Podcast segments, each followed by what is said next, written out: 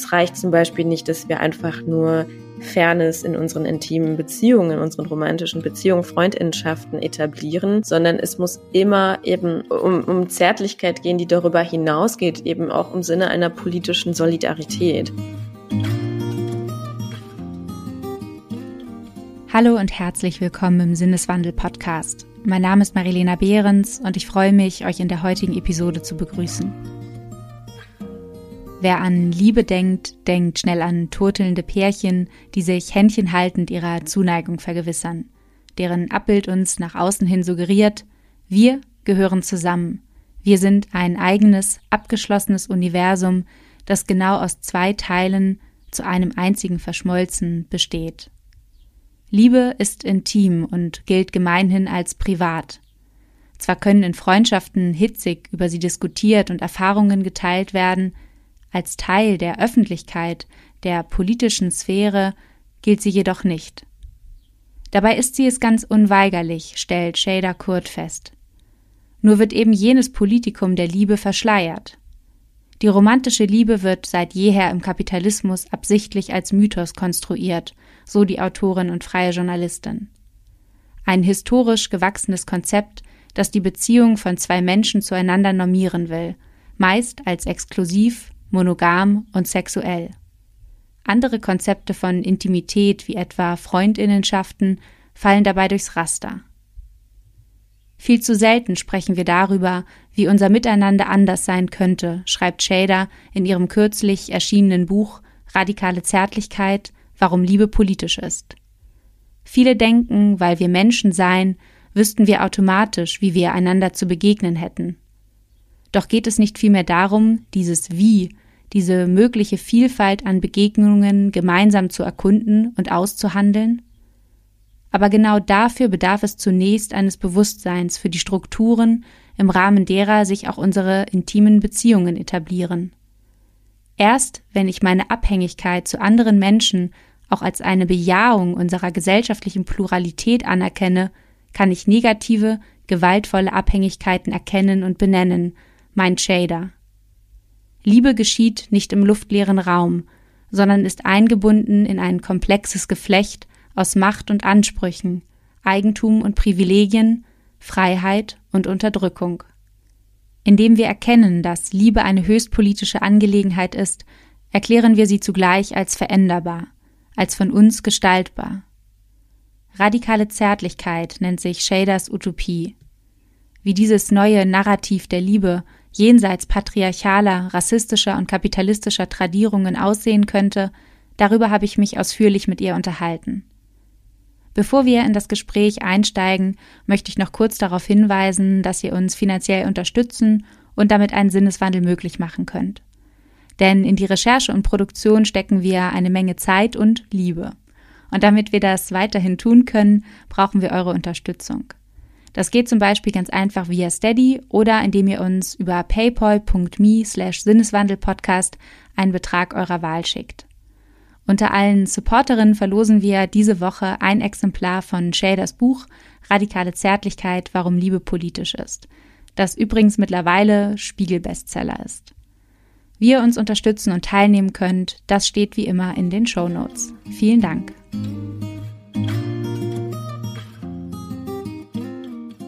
Dieses Buch gründet auf einem Unbehagen. Ich schreibe, weil mich die Welt zutiefst beunruhigt. Buchstaben machen die Unruhe für mich fassbar. Und ich schreibe, weil ich Veränderung will. So lautet einer deiner einleitenden Sätze aus deinem Buch Radikale Zärtlichkeit. Und natürlich interessiert mich besonders, welche Veränderung du dir wünschst. Allerdings würde ich zunächst gerne wissen, was ist dieses Unbehagen, von dem du schreibst, das du fühlst? Hm. Ja, eigentlich das Unbehagen geht ja mit dem Wunsch nach Veränderung einher. Deswegen, ähm, ja, eine sehr gute Frage direkt zu Beginn.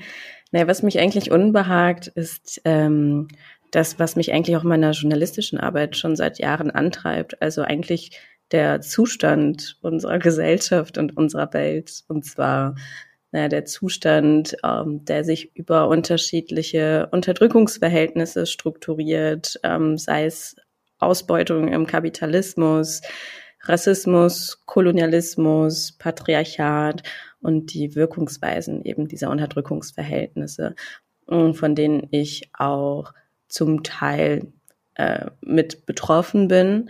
Und ähm, ja, weshalb ich irgendwie schon relativ früh, ich bin auch in einer sehr eigentlich politisierten Familie aufgewachsen und ähm, mich schon relativ früh mit diesen Fragen und Verhältnissen auseinandergesetzt habe und eigentlich schon von klein auf eben so ein gewisses Unbehagen gespürt habe. Und dieses Unbehagen, das ist ähm, für mich ein relativ produktives Gefühl auch, ähm, weil es so eine gewisse Nachhaltigkeit und Stetigkeit hat, aus der eben der Wille zur Veränderung irgendwie auch dann herauswächst. Also zum Beispiel sowas wie Wut kann auch unfassbar produktiv sein. Bei mir persönlich ist das aber meistens eher ein wenig punktuell. Also die Wut kann dann irgendwie wieder abklingen, weil ich kann auch nicht gefühlt äh, 24-7 wütend sein. Ähm, aber dieses Unbehagen, würde ich sagen, das begleitet mich immer und es ist eben auch irgendwie ein Ansporn, über Dinge nachzudenken und sie verändern zu wollen.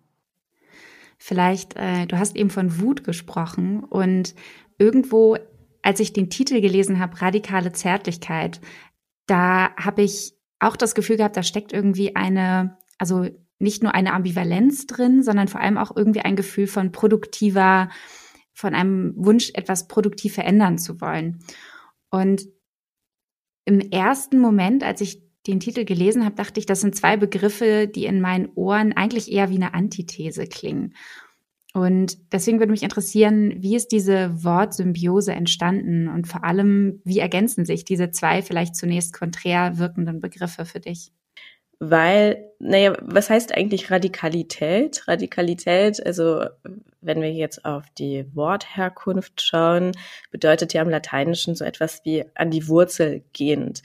Und ähm, dieses Unbehagen auch, von dem ich eben gesprochen habe, ist ja auch ein Unbehagen, das auch irgendwo daraus resultiert, dass ich mich vielleicht eben nicht einfach mit dem zufrieden geben möchte, was ich einfach beobachte auf der Oberfläche, sondern auch immer die Dinge vielleicht versuche zumindest an der Wurzel zu betrachten. Also wie diese Dinge zusammenhängen, eben die Unterdrückungsverhältnisse, über die ich eben zum Beispiel gesprochen habe, ähm, und auch irgendwo zusammenhängen, ohne dass ich es, dass ich das vielleicht immer an der Oberfläche sehe. Also ich finde zum Beispiel Patriarchat und Rassismus und so weiter und so fort als Phänomene sind für mich als Journalistin oder Wissenschaftlerin besonders dann interessant, wenn sie eben nicht offensichtlich sichtbar sind.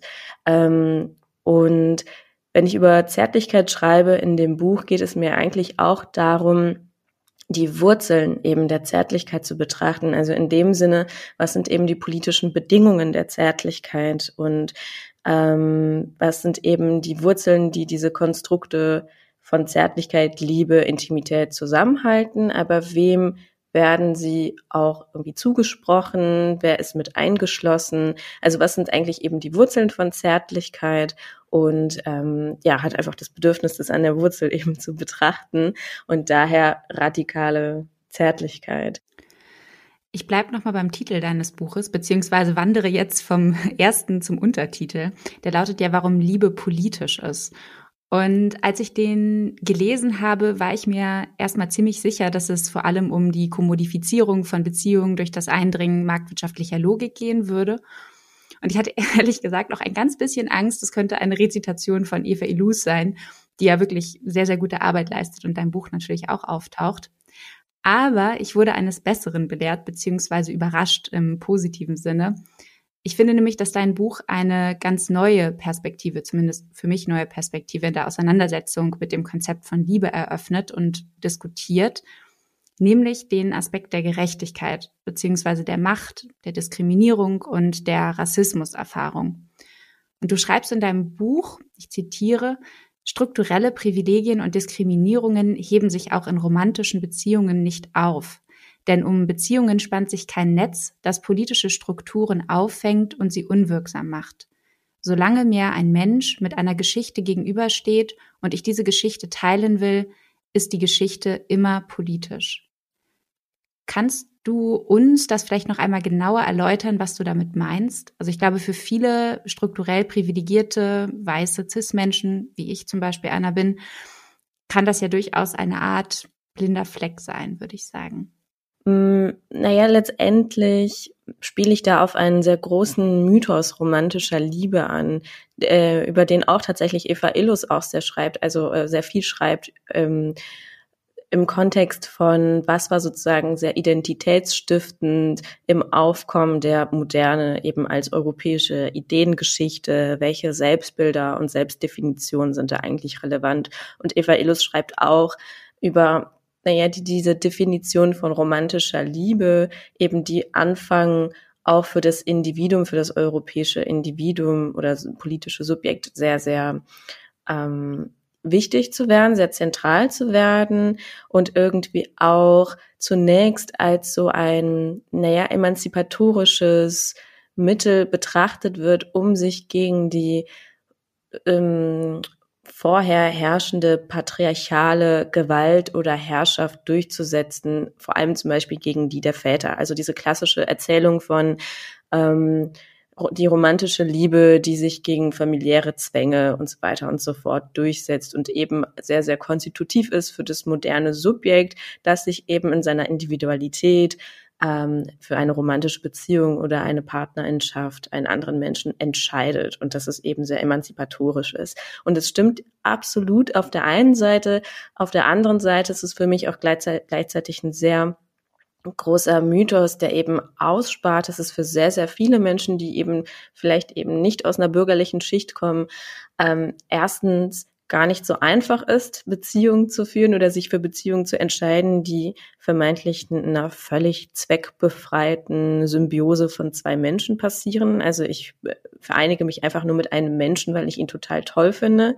Das macht auch sehr viele eben zum Beispiel ökonomische Zwänge unsichtbar oder andere Zwänge, also gewisse ja, Allianzen, die man auch vielleicht eingehen muss äh, aufgrund des Bedürfnisses nach Sicherheit oder so etwas wie zum Beispiel, ich habe äh, Freundinnen, die heiraten, damit der Partner einen Aufenthaltsstatus bekommen kann in Deutschland und solche Sachen. Ne? Also die Frage ist immer, wer ist eigentlich von dieser von diesem Ideal dieser großen romantischen Erzählung als die befreiende Instanz überhaupt ausgeschlossen.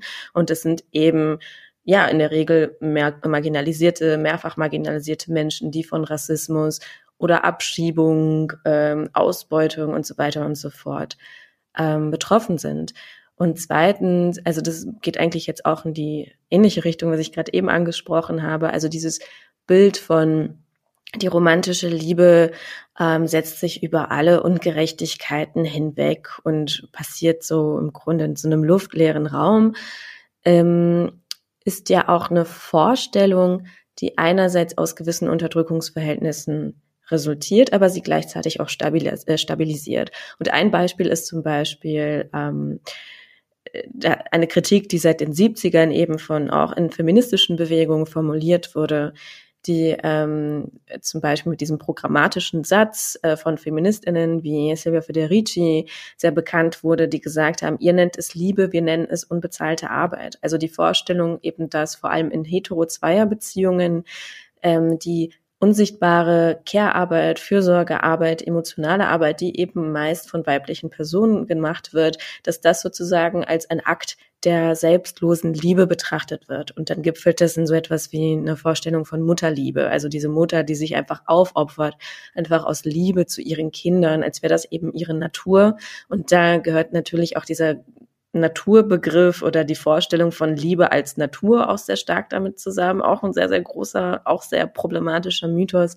Also es sind sehr, sehr unterschiedliche Sachen, um jetzt äh, dabei zu bleiben, bevor ich jetzt hier weiter aushole. Genau. Du erzählst in deinem Buch nicht nur von dir, von deinen eigenen Erfahrungen, sondern auch von deiner Familie. Ähm, und deine Eltern sind noch vor deiner Geburt aus einem Ort an der türkischen Mittelmeerküste in eine nordrhein-westfälische Großstadt gezogen, in der es dann kein Meer mehr gab, aber dafür eben sehr viel Arbeit. Und ein Satz, der bei mir besonders hängen geblieben ist, ähm, mit dem du die Beziehung deiner Eltern, wie du sie als Kind wahrgenommen hast, beschreibst, lautet, ich zitiere, für mich waren die Körper meiner Eltern arbeitende Körper. Anders kannte ich sie nicht. Die Vorstellung etwa, dass sie sich mit diesen Körpern liebkosten, erschien mir lange unmöglich. Würdest du sagen, Arbeiten und Lieben, diese zwei Tätigkeiten schließen sich aus?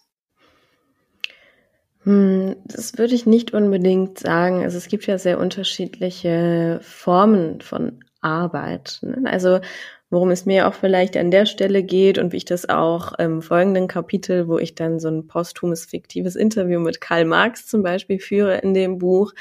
Mir geht es da ja vor allem um diese ausbeuterische und irgendwo entfremdende, entfremdende Arbeit, äh, irgendwo auch im marxistischen Sinne.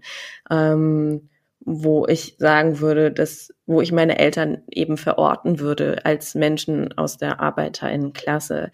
Ähm, eben diese Art der Arbeit, die dir im Grunde, naja, die irgendwo dein, dein Verhältnis zu deinem eigenen Körper irgendwie maßgeblich bestimmt oder ähm, darüber entscheidet, wofür dein Körper maßgeblich funktionalisiert werden soll, was du mit deiner Zeit anfangen sollst. Also dieses auch gewaltvolle Verhältnis oder die gewaltvolle Abhängigkeit eben von Lohnarbeit, die sich dann auch eben in patriarchal strukturierten Familien ähm, fortsetzt in der zweifachen Abhängigkeit eben von Frauen, eben von der Lohnarbeit und gleichzeitig von ihrem Partner, ähm, was auch bei mir in der Familie sehr stark ausgeprägt war.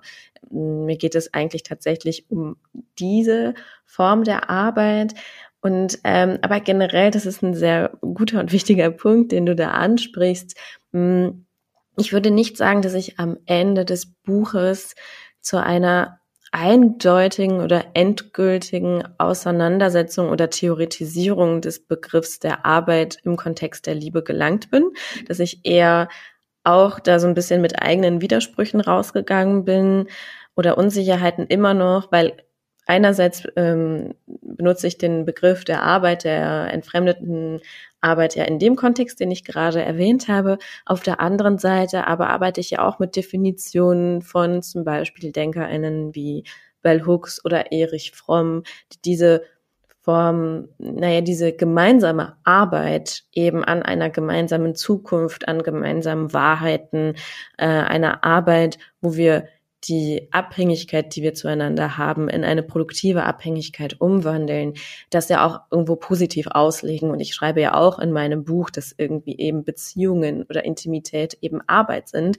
Aber ne, dieser, dieser Begriff der Arbeit oder dieses Arbeiten sind natürlich in unterschiedlichen gesellschaftlichen Verhältnissen auch sehr unterschiedlich ausgeprägt. Also ähm, deswegen ist es vielleicht auch für mich sehr, sehr schwierig, in dem Buch letztendlich irgendwie zu sagen, Arbeit ist das und das und das und das ist es nicht. Und ja, ist so ein bisschen eben vielleicht irgendwo paradox. Du hast aber eben gesagt, gemeinsam. Und wenn ich an die Form der Arbeit oder vielleicht sogar die Fetischi Fetischisierung von Arbeit ähm, in unserer heutigen Gesellschaft nachdenke und die mit einer Individualisierung, einer Selbstverwirklichung, einem Selbstverwirklichungsdogma fast schon einhergeht, dann habe ich manchmal ein bisschen Sorge, dass Arbeit so viel Raum einnimmt, dass eben weniger Zeit bleibt, dass wir noch füreinander sorgen können. Also du hast ja eben auch von Care-Arbeit gesprochen, die unbezahlt ist. Und das ist etwas, was mir zumindest häufiger durch den Kopf geht, dass Liebe, wie auch immer man sie am Ende definieren mag, ähm, Raum und Zeit braucht, auch zweckentfremdete Zeit, die nicht nur der Arbeit, also der Lohnarbeit vor allem ähm, dient, weil in irgendeiner Form wollen die meisten Menschen, glaube ich, schon etwas, ähm, etwas tun oder sich zumindest in irgendeiner Form beschäftigen, kreativ oder auch mal ähm, kontemplativ. Ähm, wie, siehst, wie siehst du das? Ich sehe das ganz ähnlich wie du. Deswegen ist es auch, ähm, wenn ich jetzt heute zum Beispiel über das Buch nachdenke, das ich ja so vor knapp einem Jahr eigentlich geschrieben habe, was so für mich einer der zentralsten Punkte jetzt im Nachhinein sind, die äh, ist, äh, der vielleicht in dem Buch gar nicht so zentral ist, aber wo ich heute noch sehr, sehr viel eben dran arbeite, ist eben so eine ja, zeitphilosophische äh, Betrachtung des Ganzen oder generell das Thema der Zeit. Ähm, ich glaube, das hat auch sehr viel damit zu tun, dass ich jetzt äh, so auf Ende 20, Anfang 30 steuere und irgendwie, ich glaube, im Laufe des dieses Jahres oder letzten Jahres zum ersten Mal wirklich verstanden habe, dass ich alt werde und dass äh, Zeit ja, ich fühle mich irgendwie so ein bisschen wie so ein Boomer, weil ich auch die ganze Zeit durch die Gegend laufe und meinen FreundInnen so, so, ich glaube, relativ banale Sachen sage, aber sowas wie, oh mein Gott, ich habe so wenig Zeit und ich möchte diese Zeit für die Menschen aufwenden, die ich lieb habe. Ähm, aber trotzdem brauchte das irgendwie ja eine Erkenntnis von, wow, Zeit ist total begrenzt und ich bin sterblich. Ich glaube, vor einigen Jahren habe ich mich noch irgendwie sehr jung und unsterblich gefühlt. Ähm, also es hat einmal so diesen privaten Aspekt, aber zweitens hat es mich auch sehr gewundert, dass ich in dem Buch sehr lange gebraucht habe, um naja, auf diese Kategorie der Zeit oder auf das Thema Zeit irgendwie auch zu sprechen zu kommen. Das mache ich ja hauptsächlich, also das mache ich immer wieder, aber ähm, eigentlich im Buch hauptsächlich am Ende, wo es um so eine postkapitalistische Zeitkultur geht, ähm, weil eigentlich ist ja dieser, dieser Aspekt der Zeit auch so einer, naja, eigentlich so der Pfeiler, einer der Grundpfeiler auch so von zum Beispiel marxistischen Theorien. Also diese Sache von arbeitende Menschen verkaufen halt ihre, ihre Zeit und ihre Lebenszeit, um in ein gewisses Lohnverhältnis zu treten. Und ähm, das, was du gesagt hast, stimmt absolut. Und das ist ja auch etwas, was zum Beispiel Bell Hooks schreibt und wo ich sie auch zitiere in dem Buch, dass eben auch diese Praxis von Liebe oder Zärtlichkeit und Praxis wirklich in dem Sinne, äh, wenn man da auch so ein bisschen eben an den lateinischen Wortursprung denkt, also eine wiederholte Übung, ein kontinuierliches Schaffen, ähm, dass es eben Zeit benötigt. Und das ähm, ist so banal, es auch klingen mag, dass wir in gesellschaftlichen Verhältnissen leben, wo die Lohnarbeit die meiste Zeit einnimmt und das für andere eben Formen von Arbeit oder Schaffensprozessen, gemeinsamen Schaffensprozessen, wo es eben auch eben ja sehr viel um Aushandeln geht und um vielleicht auch Rückschläge und wo es eben keine lineare Entwicklung geht und nicht immer Eindeutigkeiten, dass dafür eben vor allem sehr vielen Menschen, die in extrem ausbeutenden oder überausbeutenden Lohnverhältnissen stehen, keine Zeit bleibt. Das ist auf jeden Fall ein sehr, sehr wichtiger Aspekt, ja. Du hast eben das Alter angesprochen. Ende 20, Anfang 30, das ist ja zumindest in der Gesellschaft, in der wir leben, wir sind übrigens ähnlich alt, glaube ich, ist das ja auch die Zeit, in der man eigentlich äh, klassischerweise eine Familie gründet. Und die Ehe, insbesondere die monogame Heterokernfamilie, die gilt ja nach wie vor oft noch als der Liebesbeweis, als romantisches Glück schlechthin. Du bezeichnest sie allerdings in deinem Buch als kolonialistisches Vorzeigeprojekt und als eine besonders profitable Einheit für Staat und Markt. Wie können wir das verstehen? Naja, es sind ja ganz unterschiedliche Dinge. Das, ähm, ich denke, dass die bürgerliche Ehe, also dass irgendwo jede institutionalisierte äh, Form der Gemeinschaft in den kapitalistischen äh, Verhältnissen, in denen wir leben, mit kolonial-rassistischen, patriarchalen Kontinuitäten und Strukturierungen, äh, natürlich einen ganz bestimmten Grund hat, weshalb sie existiert. Und vor allem jetzt die Ehe.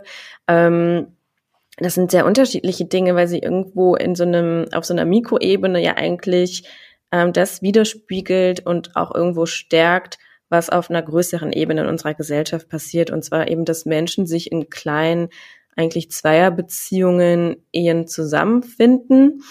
Ähm, und da sozusagen Kapital angehäuft wird, zum Beispiel, dass dann eben durch Blutsverwandtschaft, durch dieses sehr eigentlich archaische Prinzip von Blutsverwandtschaft von Generation zu Generation weitergegeben wird. Also das eigentlich könnte man so in meinem Kopf ist es so ein bisschen sowieso so, so ganz viele kleine Zweierbeziehungsunternehmen, die irgendwie auch auf eine kapitalistische Art und Weise funktionieren und eben ja den Nährboden für eine größere ja, kapitalistische Gesellschaftsformen auf der Makroebene so ein bisschen sichern. Also einmal das. Ähm, und zweitens eher das Thema von unbezahlter ähm, Hausarbeit, Fürsorgearbeit, das, was ich eben schon ähm, ähm, angesprochen habe. Ähm, oder auch ähm, in meinem Buch erwähne ich auch äh, eine, das oder zitiere ich eine Architektin, deren Namen ich gerade leider vergessen habe, ein sehr, sehr spannendes Interview in einem Magazin gegeben hat, wo es auch darum ging, wie eben WirtschaftsakteurInnen oder wie für WirtschaftsakteurInnen diese Instanz der bürgerlichen Zweierbeziehung eher unfassbar wichtig ist, weil sie eben extrem kalkulierbar ist und irgendwie auch vielleicht manipulierbar. Also in dem Sinne, Wirtschaftsakteure wissen ganz genau, wie sich die Menschen in unseren Gesellschaften zusammenfinden, auf welche Art und Weisen ähm, sie ihr Leben gestalten und in dem Sinne auch, welche Produkte benötigen sie, ähm, welche Räume müssen befüllt werden. Also wahrscheinlich dann ein Schlafzimmer und dann ein Kinderzimmer und noch ein Kinderzimmer und so weiter und so fort. Und letztendlich ähm, ist das ja auch, also die bürgerliche Ehe ja auch immer noch aus ganz bestimmten Gründen auch eine Norm, die nur wenigen Menschen eben vorenthalten ist. Also dass gleichgeschlechtliche Partnerinnenschaften jetzt nach sehr, sehr langer Zeit ähm, auch sozusagen in den Hafen der Ehe einfahren können. Ähm, ist für viele vielleicht erstmal erfreulich. Ähm, es ist vielleicht ein, ja auch ein Schritt zur Gleichstellung, aber es hat ja einen ganz bestimmten Grund, warum diese Lebensform sehr, sehr lange marginalisiert wurden. Und das hat eben auch sehr, sehr viel mit Vorstellungen von Nation, äh, Familie, Kinder gebären für diese Nation, Kinder gebären, die irgendwo auch als WirtschaftsakteurInnen funktionieren können. Also eigentlich auch im Grunde sehr tief konservative bis rechte Vorstellungen, die sich da manchmal ähm, ja, die das auf irgendeine Art und Weise noch diese Institution durchdringen. Ich sage nicht damit, dass Menschen, die heiraten, diese Werte verteidigen. Und es kann sehr, sehr viele Gründe haben, warum Menschen heiraten. Einen habe ich eben schon genannt, also zum Beispiel für den Aufenthaltsstatus oder auch, weil man einfach auf diese Steuererleichterung angewiesen ist. Ähm, die es ja auch nicht einfach so gibt. Also der Staat denkt sich ja was dabei, weshalb das alles gibt. Aber eben ähm, das ist so ein bisschen mein Punkt, so dass vielleicht sich mal zu fragen, äh, warum diese Form der bürgerlichen Ehe derart sozusagen mit Gesetzen und Institutionen derart favorisiert und eigentlich durchgesetzt wird und wer eigentlich am Ende auch davon profitiert. Du hast eben davon gesprochen, dass du die Monogamie für dich persönlich hinter dir gelassen hast.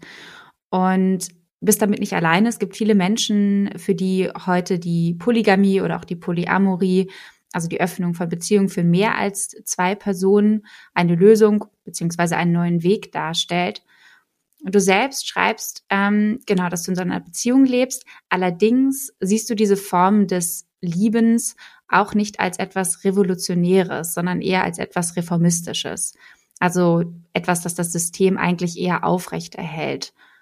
Wie kommst du zu dieser, ja, zu dieser Erkenntnis? Hm.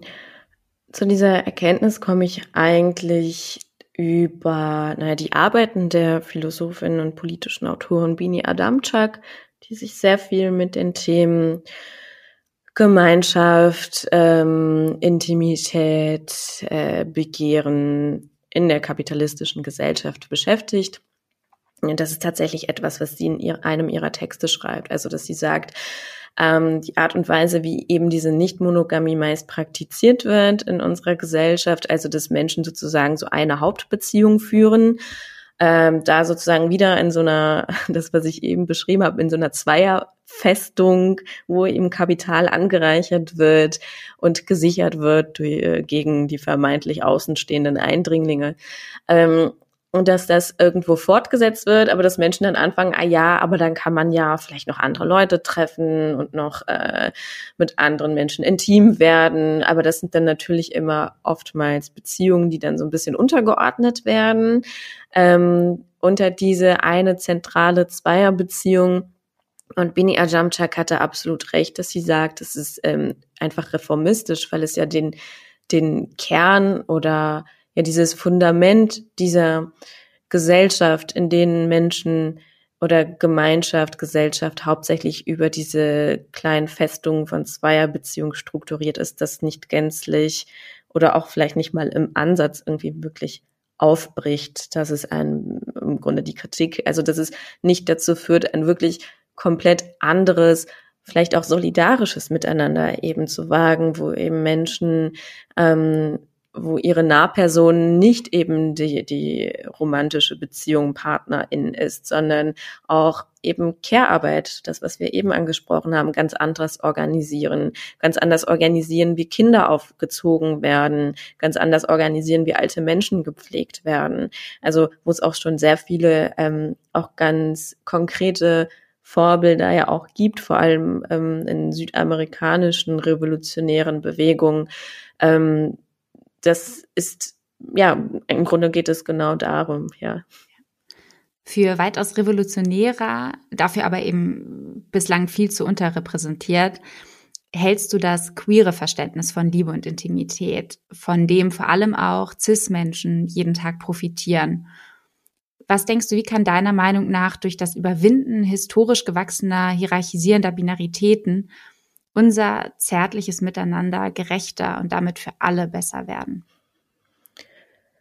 Mm, naja, also was vielleicht so ein bisschen der Punkt ist, äh, oder das, ich entgegne da mal mit einem Argument, das ich auch sehr oft bringe, wenn ich in so Diskussionen zum Beispiel zum Thema gendersensible, diskriminierungssensible Sprache eingeladen bin, wo dann ich manchmal gefragt werde, ja, denken Sie, dass einfach eine andere Sprache zwangsläufig, also dass dadurch plötzlich wir eine gerechtere Gesellschaft haben, wenn wir alle anfangen, gendersensibel zu sprechen.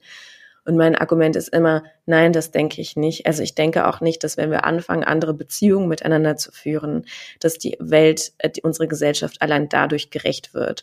Ähm, sondern ich denke, dass eine gerechte Gesellschaft letztendlich im Endstadium auch andere Beziehungen braucht. Also es ist so ein bisschen so diese Diskrepanz zwischen hinreichender notwendiger Bedingungen für Leute, die sich so ein bisschen mit Philosophie und ähm, ja, Logik auskennen. Also es ist keine hinreichende Bedingung, wir fangen jetzt an, andere Beziehungen zu führen und dann kommt zwangsläufig die andere Gesellschaft, sondern ich denke, dass für eine andere Gesellschaft andere Beziehungen notwendig sind. Und das ist so ein bisschen ja auch die, das naja, der Widerspruch, mit dem ich arbeite oder auch in dem ich mich da versuche zu verorten, weshalb ich auch sage in meinem Buch, es reicht zum Beispiel nicht, dass wir einfach nur Fairness in unseren intimen Beziehungen, in unseren romantischen Beziehungen, Freundschaften etablieren, sondern es muss immer eben um ein ähm, um, um Zärtlichkeit gehen, die darüber hinausgeht, eben auch im Sinne einer politischen Solidarität,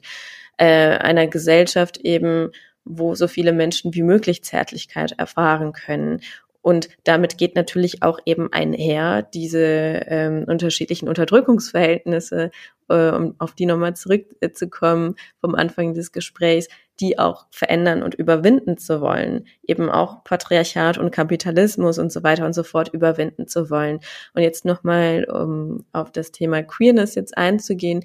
Ich glaube, dass äh, queer Bewegung auf sehr, sehr unterschiedliche Art und Weise da irgendwo ja visionär sind oder als Vorbild dienen können. Also Queerness, um vielleicht nochmal deutlich zu machen, mir geht es dann nicht nur um eine individuelle Haltung des Begehrens, sondern Queerness ist für mich eben eine herrschaftskritische politische Positionierung letztendlich, die eben Binaritäten eben ja starre, feste Vorstellung von wer bin ich und was kann mein Gegenüber sein und was können wir gemeinsam sein, per se in Frage stellen und vielleicht auch irgendwo überwinden wollen. Und das ist natürlich in unmittelbar Intimbeziehungen unfassbar wichtig, also sich dafür zu öffnen, was können wir letztendlich tatsächlich miteinander werden, müssen wir diese tradierten Vorstellungen von bürgerlicher romantischer Ehe irgendwo erfüllen? Ähm, können wir uns nicht dafür öffnen, dass wir vielleicht eben uns von gewissen Vorstellungen verabschieden und dafür andere vielleicht mit aufnehmen, dass es auf eine gewisse Art und Weise eine Fluidität gibt, auch in unserer Beziehung, in unserer unmittelbaren Beziehung zu anderen Menschen. Ich wollte gerne ähm, auf einen, einen weiteren Punkt äh, ansprechen. Und zwar, du hast eben davon gesprochen, weitere Menschen in das Verständnis von Liebe oder ein neues Verständnis von Liebe aufzunehmen. Und in deinem Buch findet sich ein Zitat von, ich hoffe, ich spreche ähm, die Person richtig aus, Alok Veit Menon, ein, äh, ein, eine transfeminine Autorin und Aktivistin. Und zwar schreibt Alok, I want a world where friendship is appreciated as a form of romance. Liebe wird ja meist auf sexuelle romantische Beziehungen reduziert und damit eben gleichzeitig eine klare Trennlinie zwischen Freundinnenschaft und Liebschaft gezogen. Du, eben wie du schon gesagt hast, siehst das Ganze eher etwas fluider oder wünscht dir, es wäre fluider. Hältst du Freundinnenschaft vielleicht sogar für ja die Grundlage politischer Solidarität und die vielleicht sogar bewusst unterdrückt wird? Ja, irgendwie schon. Ähm, also in dem Sinne, dass Freundinnenschaft für mich irgendwo eben eine Verbindung ist, wo es nicht um Blutsverwandtschaft zum Beispiel geht, das, was ich eben äh, angesprochen habe, ne? diese bürgerliche, monogame äh, Kernfamilie, wo es ja darum geht, infolge der Blutsverwandtschaft ähm, und Erbschaft eben Kapital anzureichern, sondern Freundschaften definieren sich ja im besten Falle eben über gemeinsame Überzeugungen und ähm, ist vielleicht ja eine Form von Solidarität oder irgendwie auch die Basis von dem, was wir unter, ja, irgendwie, wenn wir uns als Genossinnen oder so ähm, bezeichnen in politischen Bewegungen, ähm, irgendwo die Basis davon ist. Und vor allem auch ähm, ist Freundinschaft, und das ist vielleicht die große Chance dabei und auch ähm, na, das Potenzial auch für diese transformative Kraft von Freundinschaft, dass sie nicht derart vorstrukturiert ist und überhäuft ist bereits mit irgendwie Vorstellungen von Traditionen und Riten, was wir bei der romantischen Beziehung ganz, ganz stark haben. Also angefangen bei, weiß nicht, wann sage ich das erste Mal, ich liebe dich, bis hin zu was sind eben so, was macht man am 14. Februar am Valentinstag.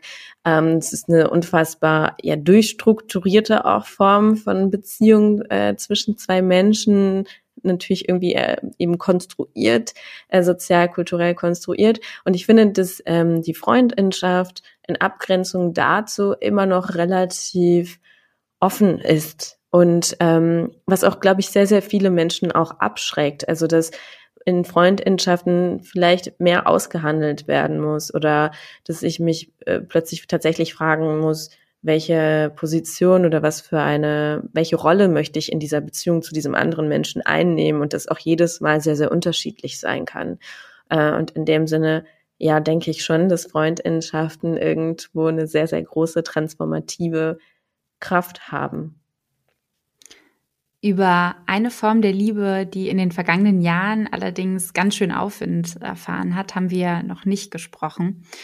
Und zwar die Selbstliebe. Gefühlt wird die ja überall propagiert. Sei du selbst, liebe dich selbst, sonst kann dich kein anderer Mensch lieben. Allerdings bist du der Überzeugung, wie ich in deinem Buch gelesen habe, dass eben solche Forderungen eher davon zeugen, dass wir in unserer Gesellschaft ein großes Problem mit Selbsthass haben. Und dass dieses Problem eben kein individuelles, sondern ein strukturelles ist. Was sollte aus dieser Erkenntnis für dich als Alternative zum Dogma der Selbstliebe folgen? Mm, das sind ja ganz unterschiedliche Sachen. Also so ein bisschen äh, spielt es vielleicht auch darauf an, auch eine gewisse Politisierung auch von Debatten zum Beispiel zu psychischen Erkrankungen. Ich glaube, das geht so ein bisschen in eine ähnliche Richtung. Also dass wir auch langsam endlich auch vielleicht auch sogar im Mainstream anfangen, darüber zu sprechen, dass psychische Erkrankungen oder Depression und so weiter und so fort nicht einfach ein individuelles Phänomen sind, sondern irgendwie ein strukturelles, gesellschaftliches Phänomen, dass äh, die, ähm, also Strukturen, die diese Formen von Krankheiten oder eben ja irgendwie Abweichungen von vermeintlich neuronalen Normen irgendwie immer wieder hervorbringen und produzieren. Und es geht so ein bisschen in eine ähnliche Richtung, dass ich auch sage, dass dieses sehr große Problem irgendwie mit Selbsthass sich auch sehr oft ja auch so in meinem unmittelbaren Umfeld beobachte, kein individuelles Phänomen ist, sondern also allein sozusagen die Tatsache, dass so viele Menschen davon betroffen sind, irgendwie davon zeugt, dass es nicht ein individuelles Problem sein kann. Und gerade eben, was ich aufschreibe, dass so mantraartig gewisse Formulierungen immer wieder auch eben mittlerweile von, äh, ist, ja, ist ja ähnlich auch so ein bisschen wie mit Begriffen wie Body Positivity, die ehemals und eigentlich immer noch ein unfassbar radikal politische Message eigentlich verbreiten, also Gerechtigkeit für alle Körper, aber dann eben von ähm, ja, Wirtschaft, äh, Fashion-Industrie und keine Ahnung wer aufgenommen werden und dann plötzlich überall stehen. Es zeugt ja immer davon, dass es daran fehlt. Also wenn wir äh, kein großes Problem mit Selbsthass hätten, müssten wir nicht an jeder Ecke irgendwie mit der Forderung nach Selbstliebe konfrontiert werden. Und mein Problem ist so ein bisschen mit dem Begriff der Selbstliebe, dass ich nicht so ganz genau weiß, was es überhaupt bedeuten soll, um ehrlich zu sein. Also was bedeutet Selbstliebe? Was bedeutet überhaupt Liebe? Das ist ja auch, ne, ich meine, ich schreibe ein ganzes Buch darüber, um das irgendwie zu dekonstruieren. Ähm, und ähm, mich erinnert das eben auch sehr, sehr, das schreibe ich auch in dem Buch, an so gewisse andere ja neoliberale Dogmen wie sei du selbst und finde dich selbst und so weiter und so fort, wo ich auch mal denke, aber wer soll dieses Selbst eigentlich sein? Also welches meiner eine Million Selbst meinst du eigentlich? Und zitiere auch in dem Buch zum Beispiel den Satz äh, von Jihan Sinan Olo, einem äh, guten Freund von mir, der Soziologe ist, der mal schrieb, ähm, es sollte doch nicht um eine Gesellschaft gehen, in der, oder es sollte nicht darum gehen, sich selbst zu finden, ähm, wenn das überhaupt möglich sein soll, sondern eine Gesellschaft zu schaffen oder Verhältnisse zu schaffen, in denen ganz unterschiedliche Formen des Selbst erprobt werden können. Und ich sozusagen auch ohne Angst vielleicht eben ganz unterschiedlich sein kann und mich ohne Angst ähm, ja ausprobieren kann, wer oder was ich eigentlich sein will.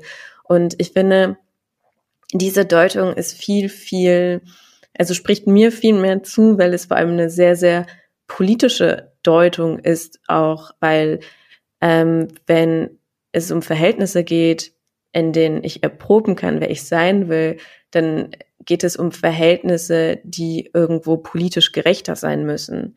Ähm, und um Verhältnisse, die wir erstmal im besten Falle also schaffen müssen.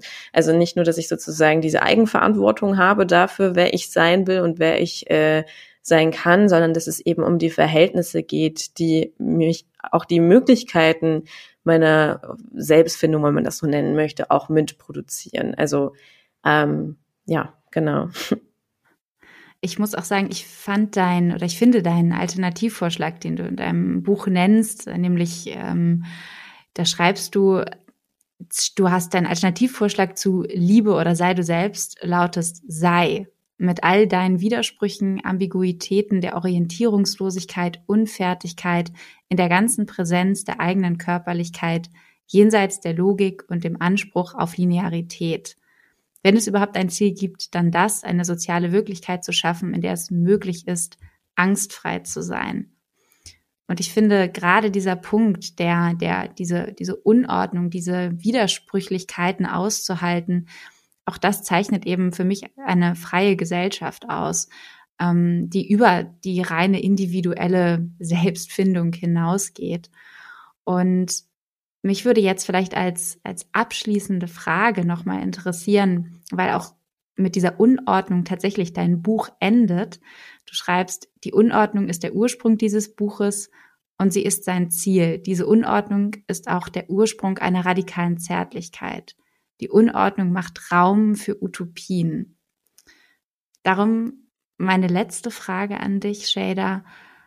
Wie sieht deine Utopie in Bezug auf die Liebe aus, wenn du sie in vielleicht ein, zwei, drei Sätzen ausformulieren, ausmalen kannst? Was wünschst du dir?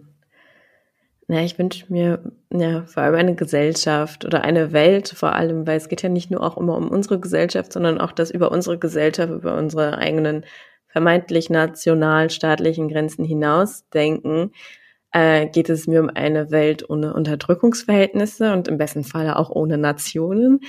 Ähm, und mir geht es um Gesellschaften, in denen es eben eine große politisch geschützte, ähm, gesellschaftlich geschützte Vielfalt von unterschiedlichen Vorstellungen von Intimität und Verbundenheit gibt, die alle, alle gleichermaßen ähm, ja existieren können, angstfrei letztendlich existieren können und ähm, ja, vor allem auch basierend auf einer ökonomischen Gerechtigkeit, eine Welt eben ohne Ausbeutung, wo es genug Zeit gibt, für alle Menschen erproben zu können, auf welche Art und Weise sie zärtlich mit sich selbst und anderen Menschen sein wollen. Vielen Dank, Shader. Ich ähm, hoffe sehr, dass diese Realität oder diese Utopie in nicht allzu weiter Ferne Realität sein wird und dass wir uns gemeinsam dafür einsetzen. Vor allem danke ich dir aber erstmal jetzt für das Gespräch und vor allem für deine Zeit. Ich danke auch. Danke.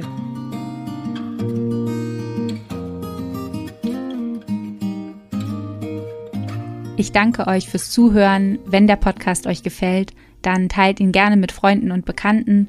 Außerdem würden wir uns, wie gesagt, freuen, wenn ihr unsere Arbeit als Fördermitglieder unterstützt, damit wir weiterhin gute Inhalte kreieren können.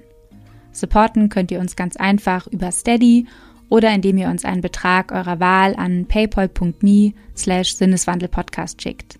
Das geht auch schon ab einem Euro. Alle weiteren Infos und Quellen findet ihr wie immer in den Show Notes. Vielen Dank und bis bald im Sinneswandel-Podcast.